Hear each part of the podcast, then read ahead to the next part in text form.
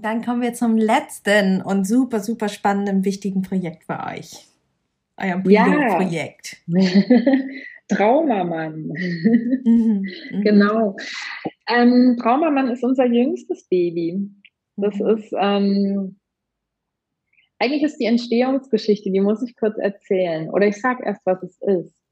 Ähm, es ist ein Angebot für Männer, die häusliche und oder sexualisierte Gewalt erfahren haben und aufgrund dieser Erfahrung unter Traumafolgen leiden. Hi und herzlich willkommen im Me Too Podcast. Das Schweigen hat ein Ende. Der Name ist Programm. Gemeinsam mit meinen Interviewgästen und mit dir möchte ich das Schweigen brechen. Ich bin Mai, Mentorin und Coach für Traumaaufarbeitung nach sexualisierter Gewalt. Mit diesem Podcast möchte ich meinen Teil dazu beitragen, dass sexualisierte Gewalt entstigmatisiert und enttabuisiert wird.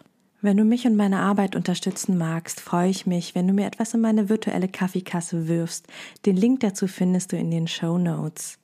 So kannst du dazu beitragen, dass die Inhalte dieses Podcasts weiterhin allen Menschen kostenlos zur Verfügung stehen. Bevor es jetzt endlich mit der Folge losgeht, möchte ich dich einfach nochmal darauf hinweisen, auch wenn du es wahrscheinlich schon selber weißt, dass Inhalte dieses Podcasts dich potenziell triggern können, in Klammern aber nicht müssen. Sollte es so sein, dass du aufgewühlt bist, dass dich irgendwas sehr berührt, dass du mit irgendwas vielleicht sogar nicht klarkommst, dann wende dich bitte an eine Person deines Vertrauens und kümmere dich gut um dich. Und nun wünsche ich dir viel Inspiration beim Hören. Willkommen im zweiten Teil des Interviews mit Stefanie Kramer, der Geschäftsführerin vom Traumahilfezentrum München. Wenn du die erste Folge nicht gehört hast, spring gerne eine zurück. In diesem zweiten Teil sprechen wir über das Pilotprojekt Traumamann. Ein ganz tolles Projekt, das speziell für Männer, die häusliche und oder sexualisierte Gewalt erlebt haben, vom Hilfezentrum angeboten wird und ja, noch das ein oder andere. Viel Freude und viel Inspiration beim Hören. Ja, die Gruppen. Erzähl uns mal von deinen Gruppen, das finde ich so schön.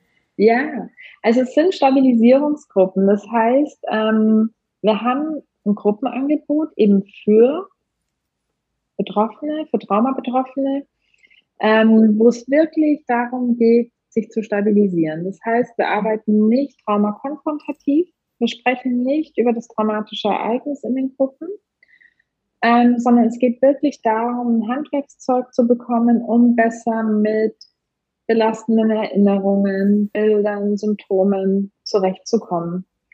Und ähm, weil du jetzt die Psychotherapie angeschnitten hast, die Gruppen sind, finde ich, ganz wunderbar auch, ähm, also auch begleiten natürlich mhm. oder auch nach einer Psychotherapie, aber auch im Vorfeld zum Beispiel. Ja? Also ich sage mal, Traumatherapie ist ja zu 80 Prozent Stabilisierung.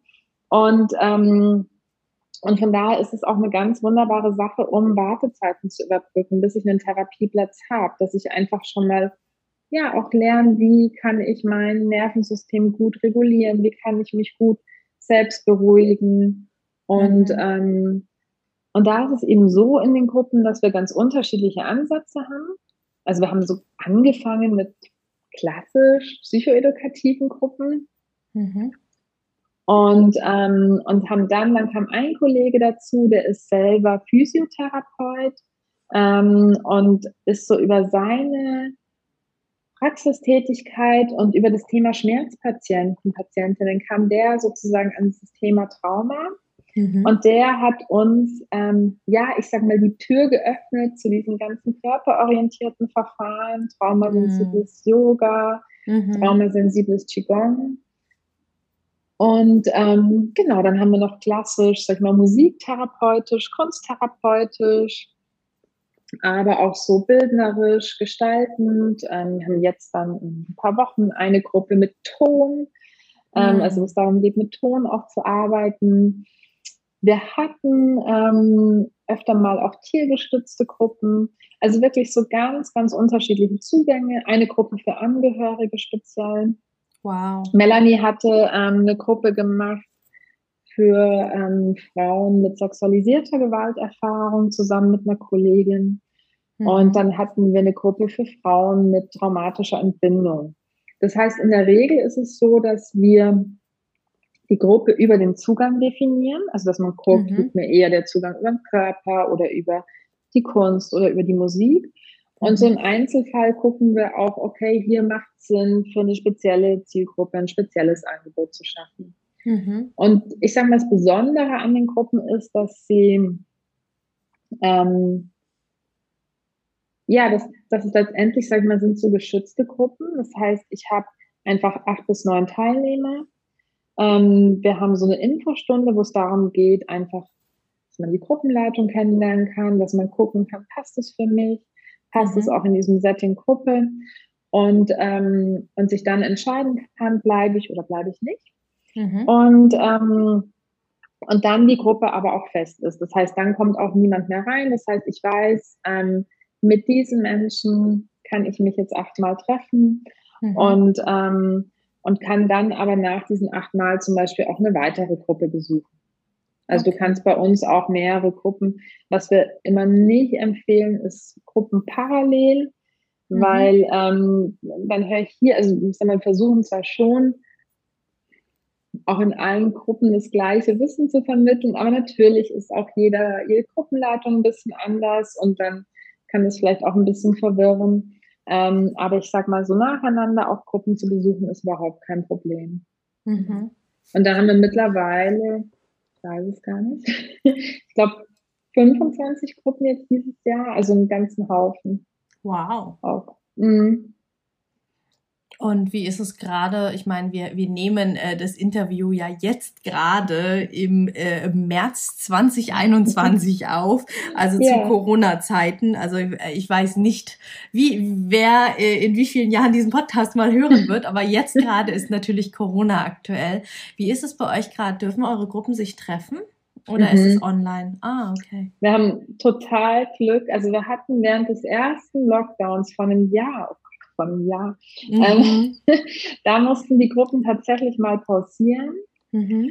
Und, ähm, und dann ist es so, dass ähm, Bayern im Dezember, Mitte Dezember in einen harten Lockdown wieder gegangen ist. Und dann hatten wir ähm, quasi Anfang Januar mit der zuständigen Behörde telefoniert. Mhm. Und das war ganz spannend, weil wir als medizinisch notwendig, also ein, was wichtig war, dass unsere Gruppen fachlich geleitet werden. Das unterscheidet mhm. uns eben von diesen klassischen Selbsthilfegruppen, okay. was ich bedauerlich finde, weil ich finde Selbsthilfe so wichtig auch. Mhm. Ähm, aber die haben tatsächlich diese Deckelung, die glaube ich dürfen nur zu fünf.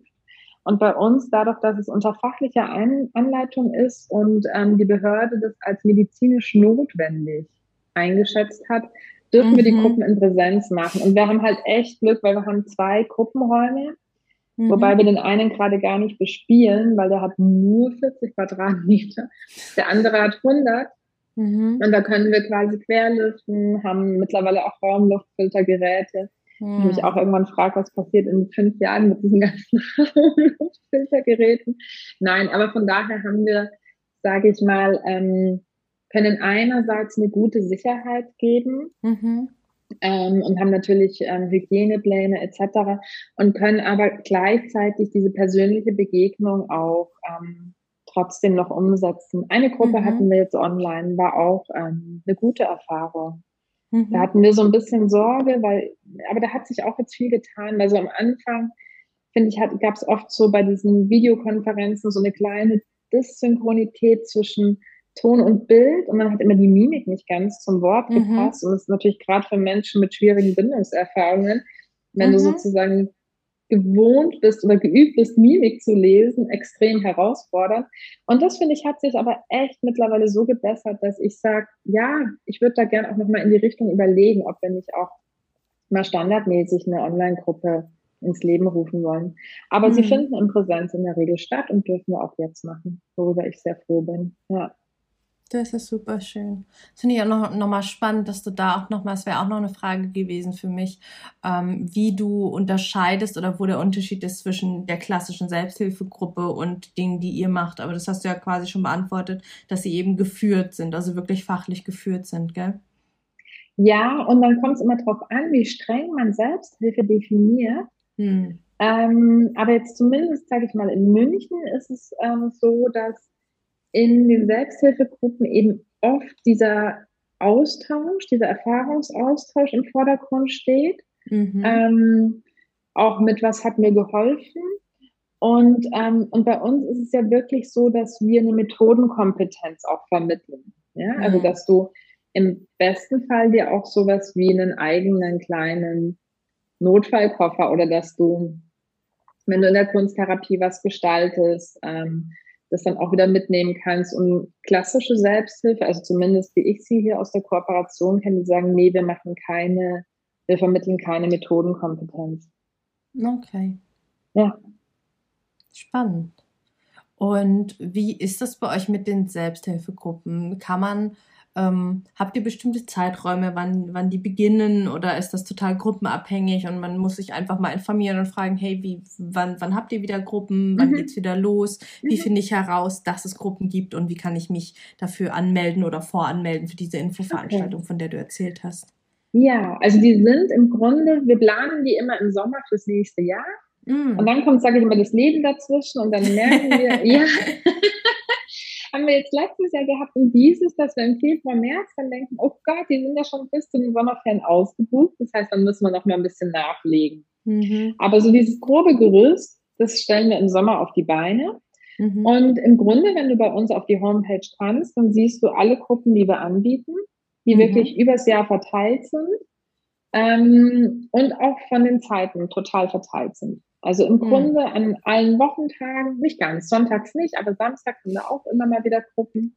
Mhm. Ähm, und auch zu allen Uhrzeiten. Das okay. ist, also ich finde, das ist auch wichtig, weil ich sag mal, die einen, die brauchen vielleicht eher auch eine Tagesstruktur, weil sie mhm.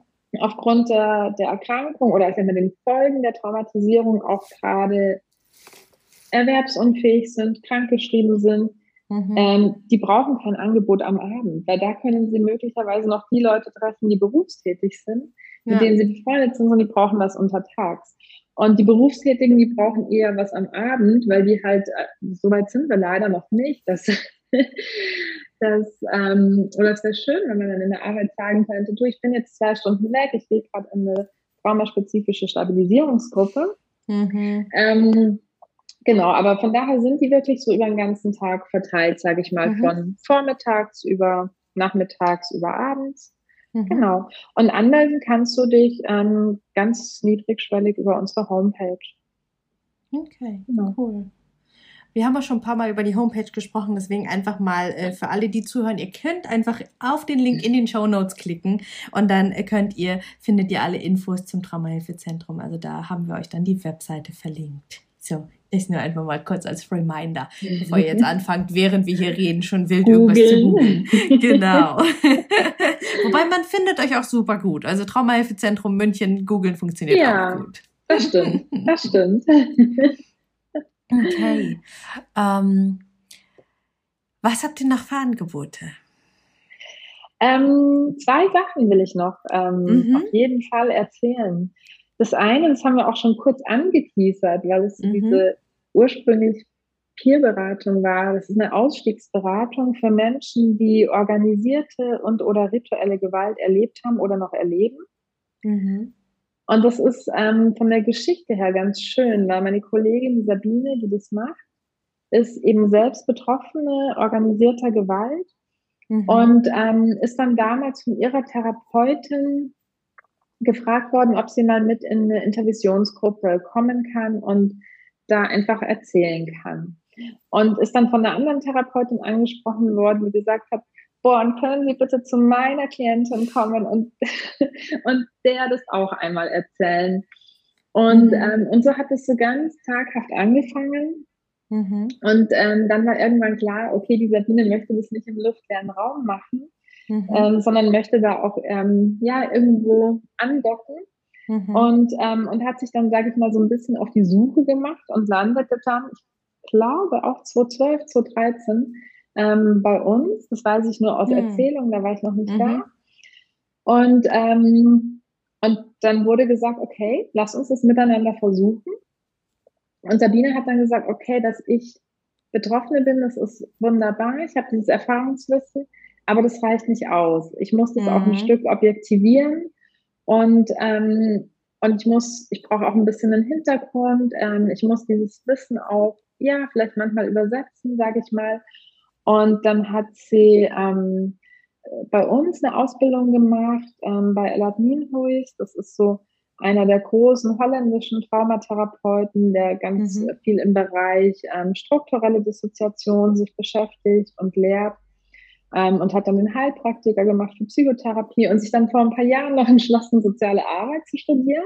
Oh, wow. Und genau, ist sie auch fertig jetzt seit Sommer letzten Jahres. Mhm. Genau, und jetzt ist sie quasi ähm, Betroffene und äh, Fachfrau, beides. Mhm. Und, ähm, und angefangen hat es aber tatsächlich als eine, als eine Peerberatung, sage ich mal. Mhm.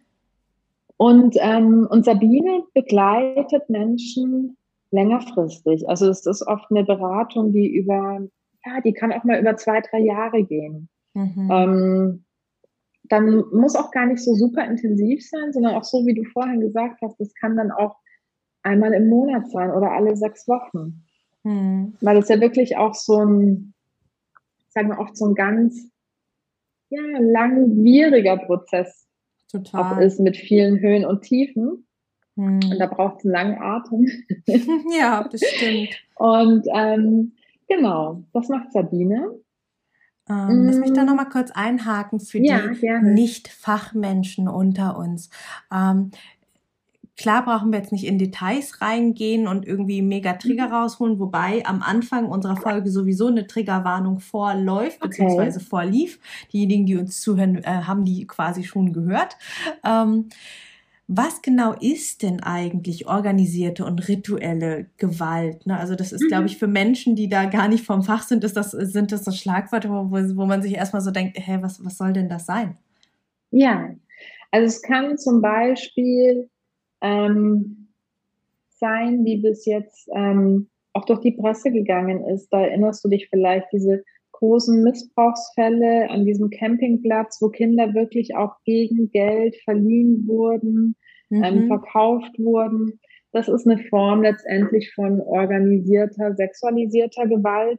Und mhm. rituell meint, dass das Ganze noch in eine Ideologie eingebunden ist, einer Sekte einer bestimmten mhm. Weltanschauung, was es halt dann oft, sage ich mal, in diesem Ausstiegsprozess nochmal schwieriger macht, weil ich, wenn ich sozusagen von klein auf auch mit dieser Ideologie, sage ich mal, ja, mhm. infiltriert mhm. bin, dann ist es ja erstmal diese Weltanschauung oder Weltüberzeugung, die ich mitbekommen habe und die mhm. ich auch erstmal übernommen habe. Und ähm, genau und im schlimmsten Fall meine Familie noch dort ist. Das heißt, wenn genau. ich davon lossage, ich dann auch mein komplettes soziales Umfeld verliere. Richtig, richtig. Mhm. Genau. Okay. Ja, super schön, super spannend zu hören, dass, es auch da was gibt und dass ihr da was macht, weil da, ja, bekomme ich auch regelmäßig mal Anfragen, wo ich so denke, huch, ja, ähm, wo gibt's da eigentlich was in Deutschland, ne? Ja, mhm. ja. Also da gibt's mittlerweile zum Glück ein paar Anlaufstellen. Mhm. Wir haben 2019 haben wir einen Fachtag gemacht ähm, oh. zu dem oh. Thema. Mhm. Mhm. Ähm, und machen, glaube ich, Sabine macht es so super, dass ich dann weiß, das läuft und dann klinke ich mich immer auf. Ich glaube, 2022 machen wir wieder einen. Okay. War der Plan. Genau. Ähm, also gibt es mittlerweile ein paar, sage ich mal, Pilotprojekte, die in der Form was machen. Mhm. Und ja auch, was ich ganz spannend finde, ähm, die unabhängige Kommission in Berlin, die hat sich ja wirklich auch ähm, speziell mit diesem Thema befasst, weil die mhm. in den Anhörungen gemerkt haben, dass sie einfach so viele Betroffene auch in den Anhörungen hatten, die von organisierter, ähm, ritueller Gewalt ähm, berichtet haben, dass mhm. ähm, dass die gesagt haben, da, da kann man nicht drüber hinweggehen oder da müssen wir auch nochmal ähm, dem Thema, sage ich mal, ja, einen speziellen Raum auch geben. Und das finde ich ganz schön, weil das ja, also ich kenne das auch anders, zum Teil auch jetzt noch, dass es, ähm, das dann heißt, es gibt's doch gar nicht oder ähm, mhm. ja. Ja. Ja, das ist schön, genau, über Die unabhängige Kommission haben wir auch schon hier im Podcast berichtet. Also wer, wer sich gerade fragt, was das ist, kann mal äh, nach der Podcast-Folge äh, im Interview mit der Sonja Howard suchen. Da haben wir ganz viel auch über die Kommission gesprochen und was die da so an sehr, sehr toller Arbeit machen. Ja, total. Total. Okay. Voll schön. Und dann kommen wir zum letzten und super, super spannenden, wichtigen Projekt für euch. Eurem ja. Traumamann. Mhm, mhm. genau. Ähm, Traumamann ist unser jüngstes Baby. Das mhm. ist, ähm, eigentlich ist die Entstehungsgeschichte, die muss ich kurz erzählen. Oder ich sage erst, was es ist. Ähm, es ist ein Angebot für Männer, die häusliche und oder sexualisierte Gewalt erfahren haben und aufgrund dieser Erfahrung unter Traumafolgen leiden. Und ähm, die bekommen bei uns quasi, das ist ein, ein Dreierteam, die bekommen Beratung und bekommen im Einzelsetting, das ist so dieser große Unterschied zu den Stabilisierungsgruppen, bekommen die eine körperorientierte und eine kunsttherapeutische Stabilisierung. Mhm. Also dürfen wirklich so im Einzel mit den Therapeuten arbeiten. Und Traumamann ist entstanden, weil das Bayerische Staats- und Familienministerium oder andersrum. Wir hatten mal ähm, Stabilisierungsgruppen auch speziell für Männer. Mhm. Machen wir nämlich in der Regel, machen wir die ähm, geschlechterübergreifend, aber manchmal auch geschlechtergetrennt. Und dann mhm. hatten wir schon einzelne Stabilisierungsgruppen für Frauen, haben dann auch mal welche für Männer gemacht. Mhm. Und dann hatte irgendjemand ähm, von den Vorständen gesagt, hey, das Ministerium hat da irgendwie gerade Gelder für männerspezifische Angebote. Und dann haben wir gesagt, ach super, komm, dann machen wir einfach zwei, drei Gruppen. Mhm. Und ich weiß gar nicht mehr, irgendjemand ging dann auf die Homepage und hat gesagt, hey, die machen da ein riesen Ding, die machen da ein komplettes Gewaltschutzkonzept. Mhm. Und dann waren wir voll geflasht und haben gesagt, okay, wow, dann, dann machen wir jetzt eine Vision und wünschen uns einfach was, ja. Mhm. Weil dann war klar, wir brauchen dann nicht kommen mit einem Antrag über ein paar tausend Euro und sagen, wir wollen zwei, drei Gruppen machen. Mhm. Und haben gesagt, was, was fehlt denn eigentlich komplett? Und dann haben wir uns gedacht, na, eigentlich was komplett fehlt, ist wirklich ein Angebot, wo die Männer eine Anlaufstelle haben, ähm, und wo wirklich ganzheitlich mit ihnen gearbeitet wird und wo mhm. ähm, die Behandler, Behandlerinnen eng vernetzt sind, wirklich als Team arbeiten und ähm, genau, und da haben wir so dieses Konzept geschrieben, haben dann in, in dem ersten Konzept sogar noch die, die Stabilisierung auch in Gruppen, weil wir das so gewohnt waren. Und hatten mhm. dann so das erste Gespräch mit dem Ministerium und die haben dann gesagt, hä, wollt ihr die Stabilisierung nicht lieber im Einzelsetting machen? ähm, das würde doch die, die, die Berührungsängste nehmen und das wäre doch vielleicht niedrigschwelliger, mhm. als wenn ich dann in der Gruppe bin und dann wissen alle, hey, die haben auch häusliche und oder sexualisierte Gewalt erfahren. Dann haben mhm. wir das mhm. nochmal so ein Stück modifiziert mhm. und durften jetzt im äh, November 2019 starten. Mhm. Und, ähm, und sind da quasi ein Modellprojekt im Rahmen dieses Gesamtkonzeptes. Da kannst du schauen, Bayern gegen Gewalt ähm, mhm. heißt die Homepage. Ich glaube immer mit einem Minus dazwischen. Mhm. Und ähm, Genau, und wir dürfen eben diese betroffenen Männer beraten, begleiten, stabilisieren. Und ich finde es so schön, weil wir, ähm, also wir wissen aus, aus der Studienlage, dass so knapp 20 Prozent der Betroffenen, die häusliche oder sexualisierte Gewalt erleben oder erlebt haben, Männer sind. Mhm. Und gleichzeitig wissen wir, die kommen zahlenmäßig nicht an in der Versorgung, mhm. weil das Thema eben so tabuisiert ist, so schambesetzt ist und, ähm, und wir haben dann gedacht, oh Gott, das dauert ewig, bis die Männer kommen. Und dann gedacht, ach, okay, dann können wir nochmal das Konzept ein bisschen verfeinern. Und im Grunde war es, ähm, war es beschieden. Der Start war klar. Wir haben eine Pressemitteilung rausgegeben. Und dann hatten wir die ersten Anrufe, ja, und waren echt so ein wow. bisschen überrumpelt, ja, so huh. Und, ähm, und die Männer, die jetzt ähm, im Projekt sind, also der jüngste, glaube ich, war 17, der älteste also knapp Mitte 70, also eine riesen Bandbreite. Wow. Und Traumamann, das ist mal so in der Mittagspause, in der Mittagspause entstanden. Ich gucke gerade, ob ich eine Postkarte, nee, ich, na, ich habe keine Postkarte da. Ähm, müsste ich kurz aufstehen. Mhm. Ähm, also Traumamann ist so ähm, mit einem A in der Mitte, das so leicht schräg steht. Und die Idee war so, oder warum wir diesen Begriff gewählt haben, war, weil wir gesagt haben, dass letztendlich ist so diese gesellschaftliche Erwartung, hey, du musst, ein, du musst ein Traummann sein, du musst im Job funktionieren, du musst ein toller Partner sein, du musst ähm, toller Papa sein, ähm, du musst sportlich sein. Also dieses, sag ich mal, so diese ganzen Narrative oder gesellschaftlichen mhm. Erwartungen. Und gleichzeitig haben sie aber dieses Trauma. Mhm. Und das war auch so die Erfahrung, dass ähm, die Männer das vielleicht noch ein bisschen mehr ja, perfektioniert haben, trotz dieses ähm, schweren Traumas oder dieser traumatischen Ereignisse in einem hohen Maße zu funktionieren, ja, mhm. und es auch wirklich so ein Stück abzuspalten mhm. und nicht mehr zu spüren. Und ähm, das hat uns so bewogen, so diesen Begriff Traumamann zu wählen, weil da eben beides drin ist. Mhm. Und jetzt dürfen sie Traummänner werden oder auch nicht. nee, und das ist Schön. einfach eine, also das finde ich, ist so eine ganz berührende Erfahrung, Arbeit, die wir hier machen, für die ich super dankbar bin, weil es wirklich so eine Pionierarbeit ist, mhm. ähm, wo wir, sage ich mal, auch neue Wege beschreiten dürfen. Und, ähm, und jetzt ist so die Zielsetzung erstmal klar, dass wir nochmal in, in die dritte Modellphase kommen, dann mit dem dritten Jahr. Und dass wir aber dann auch schauen, wie können wir das verstetigen, das Angebot. Weil ich sage, ja, das eine ist schön, ein Konzept zu schreiben oder eine gute Idee zu haben, die ähm, scheinbar dem Bedarf auch ähm, gerecht werden kann. Mhm. Ähm, und gleichzeitig sage ich, habe ich aber auch eine, eine ethische Verantwortung, ja, und eine fachliche mhm. Verantwortung. Wenn ich sagen, hey, das ist jetzt drei Jahre super gelaufen, ähm, wir haben gemerkt, das wirkt, ähm, etc. etc. Ähm, jetzt stellen wir es ein, sondern das Ziel muss sein, ähm, wie kommen wir mit dem Projekt in die Regelfinanzierung. Hm. Und da werden wir auch wissenschaftlich begleitet. Das ist so das Schöne. Cool. Dadurch, dass es eben mehrere Projektpartner sind, eben in Bayern. Ähm, Nürnberg, das Traumahilfezentrum, die haben auch ähm, äh, im Rahmen dieses Gesamtkonzeptes eben ein, das gleiche Angebot wie wir.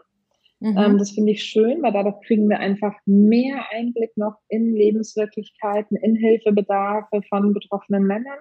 Mhm und können auch aus der Arbeit vielleicht, ähm, weil du zuvor gesagt hast, den, den Krankenkassen, also dann kann ja auch sowas entstehen wie Handlungsempfehlungen etc., die man auf einer anderen Ebene wieder einspeisen kann. Also ich sehe ja. das schon, also jetzt nicht nur bei Traumamann, dort ist es jetzt gerade so, durch diese wissenschaftliche Begleitung ähm, ist es ein Stück naheliegend, aber in unserer ganzen Arbeit sehe ich das schon auch als unsere Aufgabe, dass wir nicht nur den Betroffenen konkret was an die Hand geben, sondern wirklich auch das Wissen, dass wir generieren, die Einblicke, die wir bekommen, ähm, dass wir die auch weitertragen an mhm. Stellen, wo auch Entscheidungen getroffen werden, sage ich mal. Total. Genau. Und was bei Traumamann jetzt das Schöne war, das war ähm, dann kürzlich ein Mann, der hier angerufen hat, um sich anzumelden. Das ist übrigens ganz cool, da haben wir lange im Team gesprochen. Wie machen wir das? Und dann habe ich gesagt, wir fragen jeden Mann, der hier anruft und ähm, eine Beratung wünscht, ob er häusliche oder sexualisierte Gewalt erlebt haben. Weil sonst wird es so verklausuliert, ja, ich suche, sie haben da so ein Angebot, ja. Und, mhm. und dann wird es nochmal tabuisiert, weil es nicht ausgesprochen wird. Und dann haben wir erst gesagt, können wir das machen? Und die Erfahrung ist, ja, es ist super, weil die betroffenen Männer, die sagen dann ja. Und die, die nicht betroffen sind, die sagen, hey, ich habe viel Scheiß erlebt, aber das, das zum Glück nicht. Mhm. Und, ähm, und wir fragen die auch immer, wie sind sie auf uns gekommen? Wo haben sie von uns gehört? Und dann hat letztens ein Mann, der sich angemeldet hat für Trauma, man hat dann gesagt, ähm, ein Freund von mir war schon bei Ihnen und hat mir das empfohlen. Und dann dachte ich mir, wie cool ist das, in so einem auch tabuisierten, ähm, schambesetzten Bereich ähm, also das kennen wir schon in, in unserer normalen Beratung, dass, ähm, dass es so private Empfehlungen gibt. Aber das war bei Traumamann war das jetzt so erstmalig und das fand ich, also mich hat es einfach total berührt. Mhm. Sehr cool. Genau. Wow. Wunderschöne, wichtige Arbeit, die ihr da macht. Und ich finde es auch echt nochmal, also ganz, ganz lobenswert und betonenswert, dass ihr da nicht nur auf auf eurer eigenen Flughöhe seid, sondern eben mit dem Pilotprojekt eben auch Blick in die Zukunft habt und sagt, okay, wie, wie können wir machen, dass das ein gesamtgesellschaftliches mhm. Projekt wird, dass es ähm, ja. zu einem normalen Angebot wird und nicht zu einem Projektangebot, wo man irgendwelche genau. Projektbudgets braucht. Ja, ja. Hm. Wow, da haben wir jetzt äh, sehr, sehr, sehr viel von euch gesehen und kennengelernt, ähm, von, von eurem Traumahilfezentrum. Das haben wir auch im Erstgespräch schon ähm, gesagt. Mhm. Ne? Also es ist halt einfach, du kannst natürlich nur für euch in München sprechen und gleichzeitig macht es aber auch Mut, finde ich, und Hoffnung, ähm, yeah. sich im eigenen Umkreis umzuschauen, ob es nicht Ähnliches gibt, ja, oder muss ja auch gar nicht immer beides oder alle vier, fünf Sachen, die ihr da in Kombination mhm. habt, sein, aber einfach mal zu hören, was es alles gibt und wie, wie weit ihr in München seid mit euren Ideen und Visionen. Ja, macht einfach Mut und Hoffnung, dass es sowas vielleicht doch irgendwo in der eigenen Nähe gibt. Ja, und was ich immer anbiete, also das meine ich auch ganz ernst, wenn jemand sagt, hey, ich will das in meiner Stadt etablieren, ja, oder in, in, in, in meinem Landkreis oder wie auch immer. Und ich brauche so ein bisschen Support, wie, wie baue ich sowas auf, wie spreche ich Kostenträger an. Also man darf mich da auch immer ähm, ansprechen. Oh, das ist schön, das ist lieb von dir. Ja. Nein, ich denke, wir brauchen wir brauchen Visionäre, die einfach ähm, ja, die, die neue Wege gehen und die ähm, die Dinge auf den Weg bringen wollen. Und ähm, ich sag mal, ich glaube, manche Kinderkrankheiten oder manche Krisen muss man überwinden. Und, ähm, und manches kann man auch abkürzen, ja, oder kann man mhm. sich leichter machen. Und ähm, und da finde ich es auch schön, wenn man so ein Stück auch Wissen ja, weitergeben oder teilen kann. Hm. Das ist super lieb. Danke dir.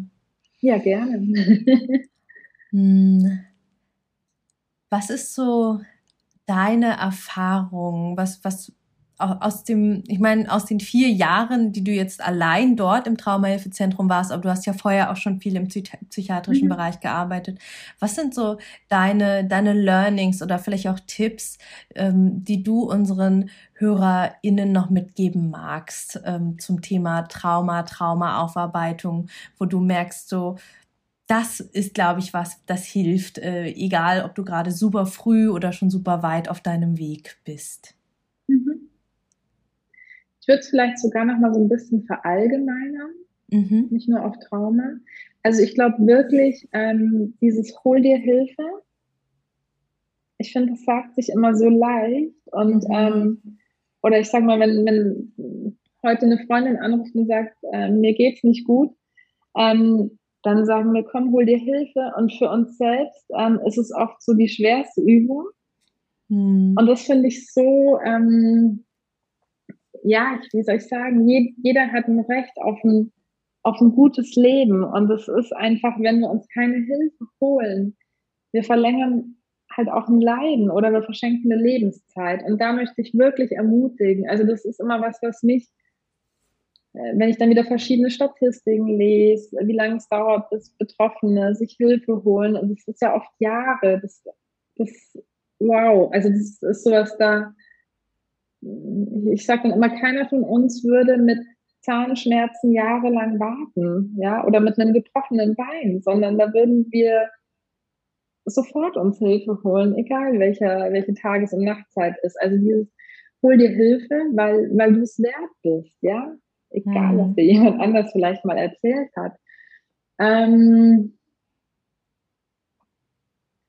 und ich glaube, es ist, ähm, es ist eine Reise. Also wir haben in diesem Projekt Traumamann, da durften wir einen Artikel auch schreiben in dem äh, Buch von Melanie Büttner, in diesem häusliche Gewalt.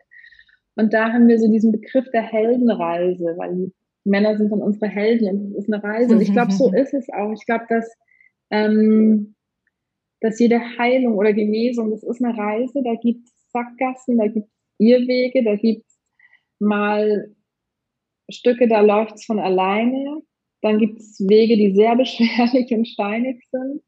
Ähm, aber auf dieser Reise auch letztendlich sich selbst immer wieder besser kennenlernen zu dürfen und zu wissen, welche Menschen tun mir auch gut, welche nicht, also von welchen halte ich vielleicht auch Abstand oder von welche Beziehungsmuster lege ich ab, lebe ich nicht mehr. Ähm, aber auch was, was erfüllt mich, was trägt mich eigentlich im Leben. Mhm. Ja. Und das ist, das ist jetzt kein Tipp, weil das sind so diese großen Themen, aber ich glaube, das ist letztendlich, ähm, ja, darum geht's, glaube ich. Hm. Hm. Das hast du sehr schön gesagt. Danke dir. Ja, gerne.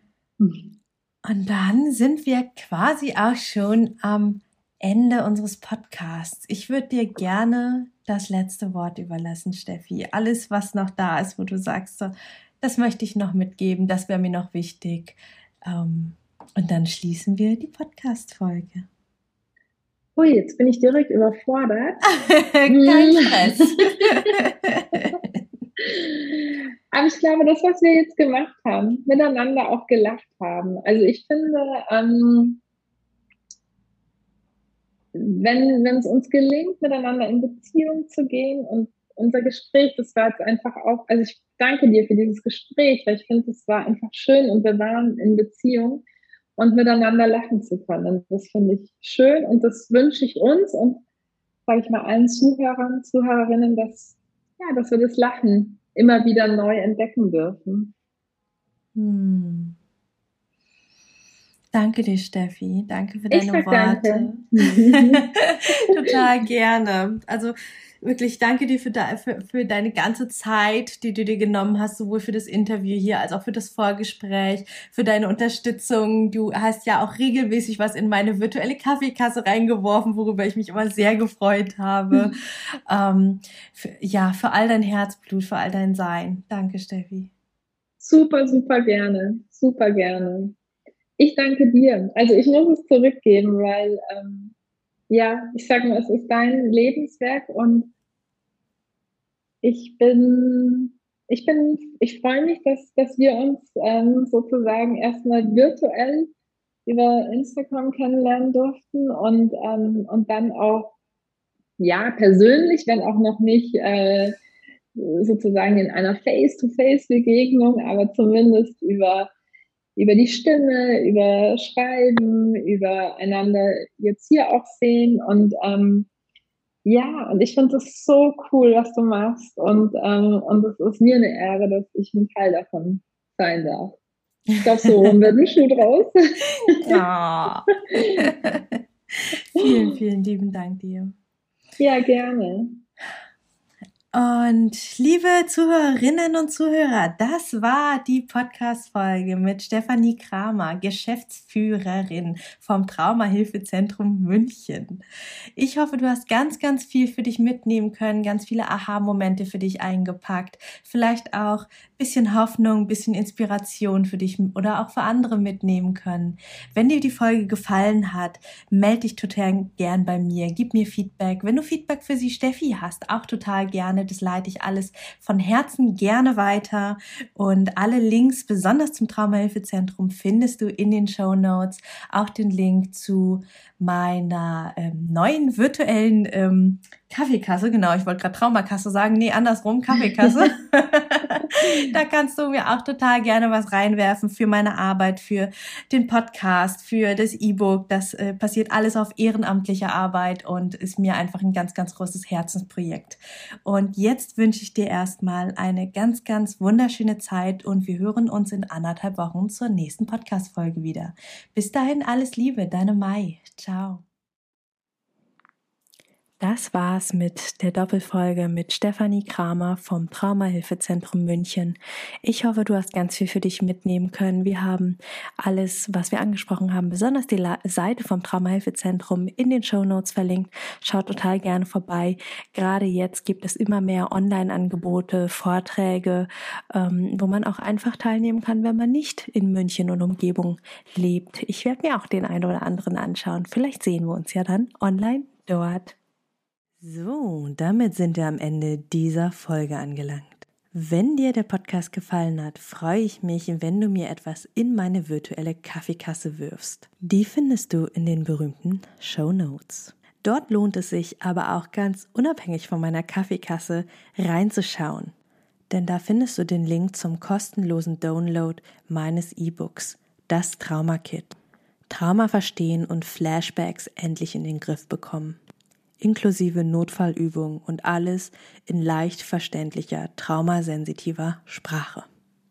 Außerdem findest du dort auch Infos zu meinen Online-Kursen, wann mein nächstes Gruppenprogramm startet und wie du mit mir im 1 zu 1 arbeiten kannst, wenn du das denn möchtest. Und nun wünsche ich dir von Herzen alles Liebe. Wir hören uns in der nächsten Folge wieder. Alle zwei Wochen montags erscheint hier eine neue Podcast-Folge. Und vergiss bis dahin nicht, du bist nicht alleine.